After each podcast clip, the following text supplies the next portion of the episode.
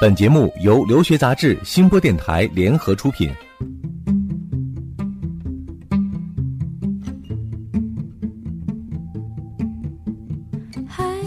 各位听友，大家好，我是思佳，欢迎收听《留学爆米花之高中去留学》。欢迎我们节目的战略合作机构 CIIE 美国剑桥国际教育的李京东老师。思佳好，大家好，李京东老师好。其实啊，美国人经常喜欢说 “timing is everything”，就是时机可以决定一切。那么今天呢，我们就来聊一聊，说申请美国高中什么样的时间开始着手是一个最佳的时机。获取留学资讯，免费留学咨询，收听专属于你的留学公开课，请关注节目的微信订阅号“留学爆米花”。我们都听过一个笑话，把大象放冰箱里，分几步？分三步。请问你一下，如果申请美国高中，要分几步？还是分不同的人群？因为不同的人群在选择美高的时候，他要提供的东西是不一样的。嗯，那么举例来说。那么，对于一个想申请比较顶级的私立中学的家庭来说呢，那么他可能要提前至少一年的时间去做这种准备。那第一步呢，首先就要规划孩子的语言。你不管是选什么学校，嗯，你的这种语言一定要过关，因为越顶级的学校、越好的学校、越精英的学校，对语言的要求就会越高。嗯，把语言准备好，把语言准备好。那么。同时呢，语言准备好之后，你还要去准备去考托福考试，你要有一个拿得出手的这样一个语言成绩。嗯，因为可能就是没有考过托福的人是不知道，目前在中国考托福有多难，尤其是在高峰期，你至少要提前三个月去报名。那么举例来说，现在是五月份，那么我们想想去考托福的话，我们只能考八月份的试了，因为前面几个月已经被排满了。托福呢，实际上它每年的排期是不一样的，但是至少是每个月都会有。但是就是因为中国的考托福的人太多了，嗯，所以造成了这种排位非常非常紧张，尤其在六七八三个月。所以呢，如果想要一个托福成绩，你至少要提前三个月去报。嗯，要赶上这个六七八的话，那最起码要从二三月份开始。对，考完托福至少需要十个工作日拿到成绩。那就是说，你加上这排位的时间，那至少需要三个半月。如果你是十二月一号的时候准备去申请美国学校提交材料，那你至少要在八月中旬排十一月底的考试，在官网上去报名。第一步的语言准备实际上是一个考试的准备，嗯，你要增加词汇量，增加听力、读的能力。托福要分几部分考试嘛，对吧？所以。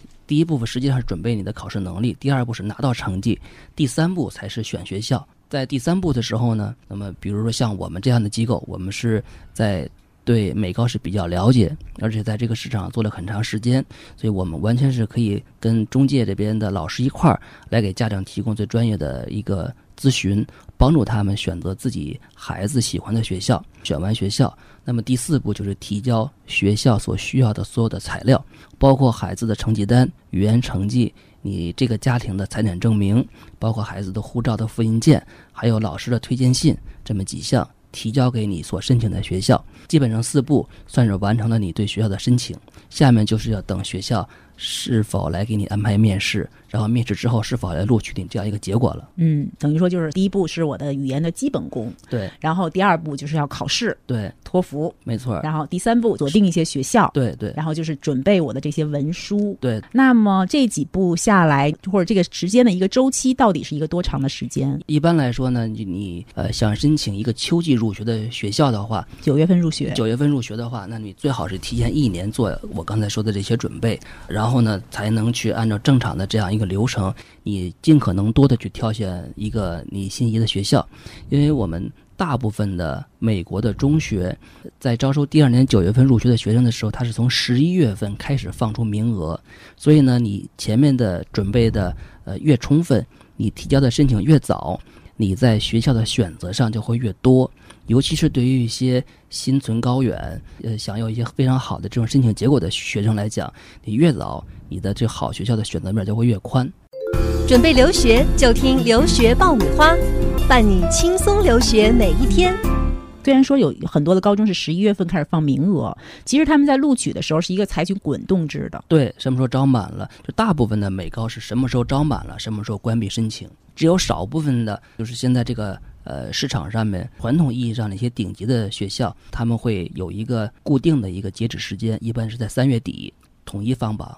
三月底统一放榜。对，总之一年的时间应该算是比较充分的一比较充分的，对对。嗯那么这是对于一个就是对美高比较了解，或者是有时间去做准备的这样一个家长来说的，他会提前一年。那么对于另外一些，呃，我我知道有很多家长呢是希望孩子在中考之后，或者是某一次考试之后，发现成绩不行了，发现可能在国内的选择会很狭窄了，那么这个时候他再去寻找一个想出国去替代在国内的学习，这类家长呢，实际上在做刚才我说的一些前期准备就会非常的晚了。嗯，那么他没有机会去准备托福，没有机会去准备这样的一个考试。那但是对于这个家长来说呢，实际上他的选择也是有的，因为刚才你说了，美国的中学的录取是滚动制的，实际上呃很多考试，尤其像中考嘛，它是在五六月份。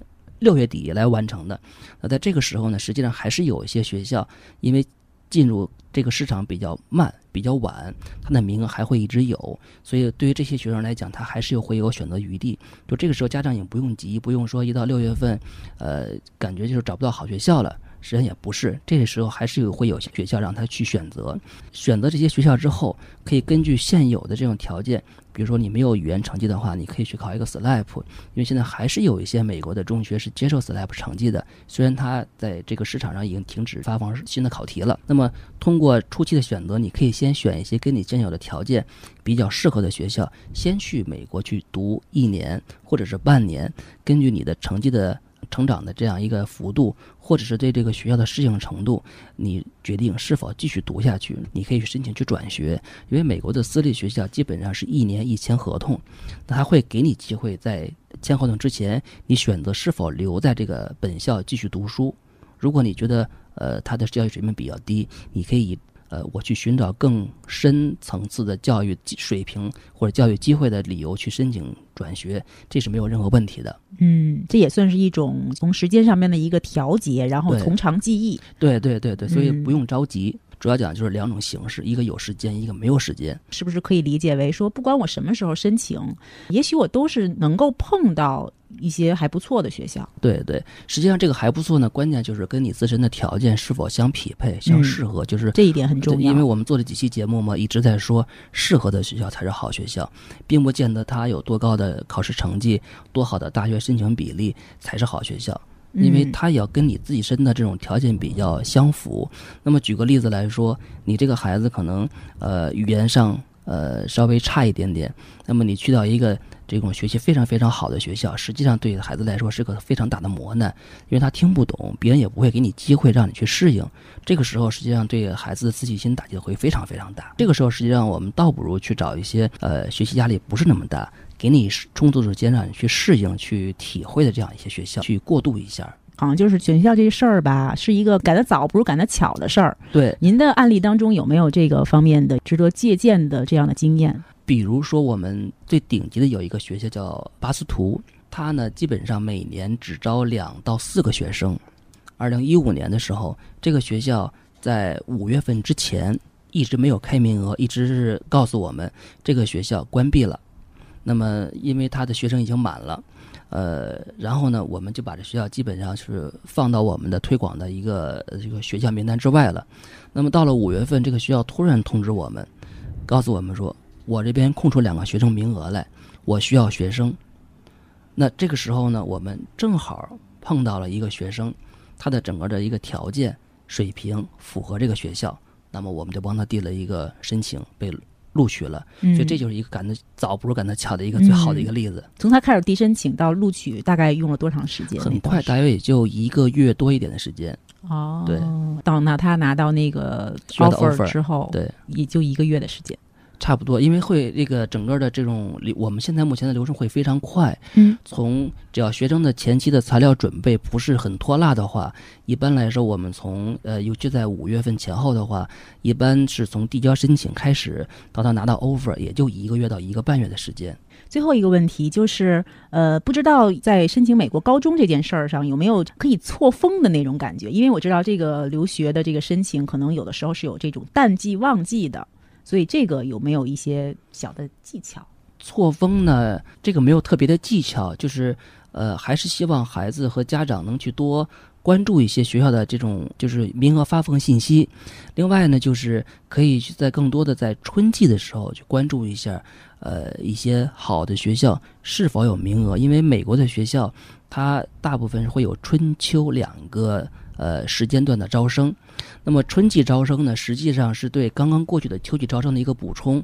那么一个就是他临时有学生转走了，或者是增加了老师，那么他的教学能力会有一段的这种富裕，他会需要补充一些学生来满足他的一个教师资源的一个分配。这个时候呢，实际上对于一些呃学生来说，可以做一个捡漏。这个是一个可以可以关注的机会。那一般春季和秋季招生，春季招生比例会更小一些，更小一些，因为春季还是主要是以补充为主。嗯，最重大的招生还是在秋季。学校呢，它会根据每年的预算，根据它招聘老师的这样一个计划，来确定我秋季的一个学生的总量。选学校是一个 timing。总是有那么一个时机，你是可以捕捉得到的。对，好的，这个呢就是今天我们的留学爆米花节目。获取留学资讯，免费留学咨询，收听专属于你的留学公开课，请关注节目的微信订阅号“留学爆米花”。感谢我们节目的战略合作机构 CIIE 美国剑桥国际教育的李京东老师。谢谢思佳，谢谢大家。